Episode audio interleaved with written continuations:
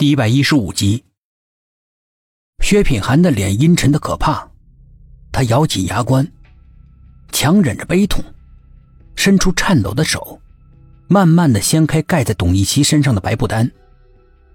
董一奇那张清白泛灰的脸呈现在他面前，他双目紧闭，从来都没有像现在这样安静过，乖乖的躺在床上一动也不动。苏应真突然嚎啕大哭，扑了上去，捶打着董一奇的尸体。“你不要装死啊！快给我醒过来！我不许你死！”然而，无论他怎么悲痛的呼喊，董一奇紧闭的双眼再也没有睁开过。他的身体冷得像冰块。他死了，真的死了。还没等薛品涵他们从悲痛中走出来，鉴定科的电话来了。说昨天夜里面运回去的那具尸体不见了。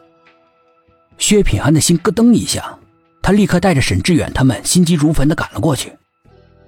鉴定科的徐科长也在自己的办公室里面焦急的等待着他们。一看到他们进来，立刻迎上去。发生怪事了。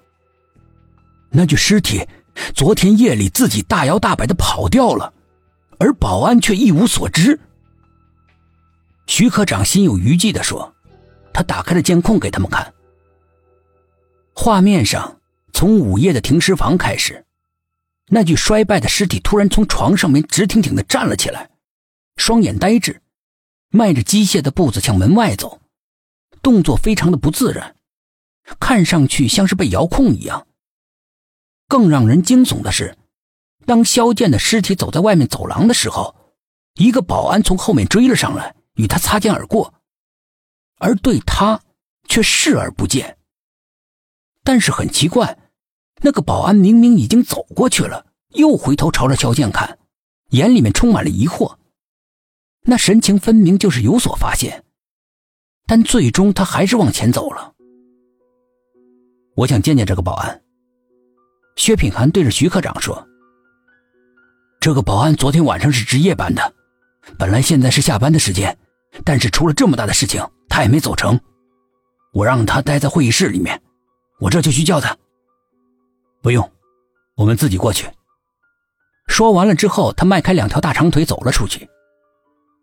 昨天晚上值夜班的那个保安姓毛，大家都叫他毛叔。此刻他正一个人百无聊赖的坐在空无一人的会议室里，闭着眼睛，双手枕在脑后，仔细的回忆着昨天晚上看到的情况。记得那个时候自己是看了手机的，已经是快午夜十二点了。之前他巡过一次，没有发现什么异常，然后坐在保安室里面想打个盹儿。不知道为什么，一闭眼，脑海里就浮现刚才鉴定科拉回的那具尸体，衰败的像具千年的古尸，特别是几根白花花的头发，稀稀疏疏的在光光的脑袋上。随着担架摇晃，非常的诡异。他不知道自己为什么一而再、再而三的想到那具尸体。按理说，他在鉴定科做保安，什么样变形、破裂、惊悚的尸体没见过，早就见怪不怪了。可是今天晚上，这具尸体却顽固的、不断的重复出现，就好像是在不知不觉中，就这么不断的想到了。他的心里面不由自主的升起一种莫名的恐惧来。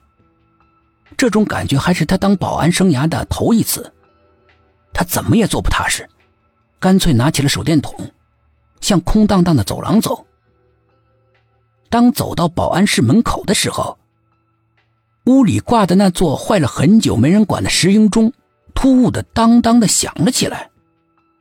钟声缓缓的、沉闷的，一共敲了十二下。午夜到了，毛叔突然感觉到两腿发软，他惊疑不定的看着那个破旧的、掉漆的钟，很久。那座钟似乎是在拼命的敲完午夜的钟点，就像是完成了使命一样，静止不动了。毛叔完全没办法相信，他使劲的揉揉自己的眼睛，好看得更清楚些。然而，那座钟仍然是一动不动的，好像是刚才的声音纯粹是他的幻觉。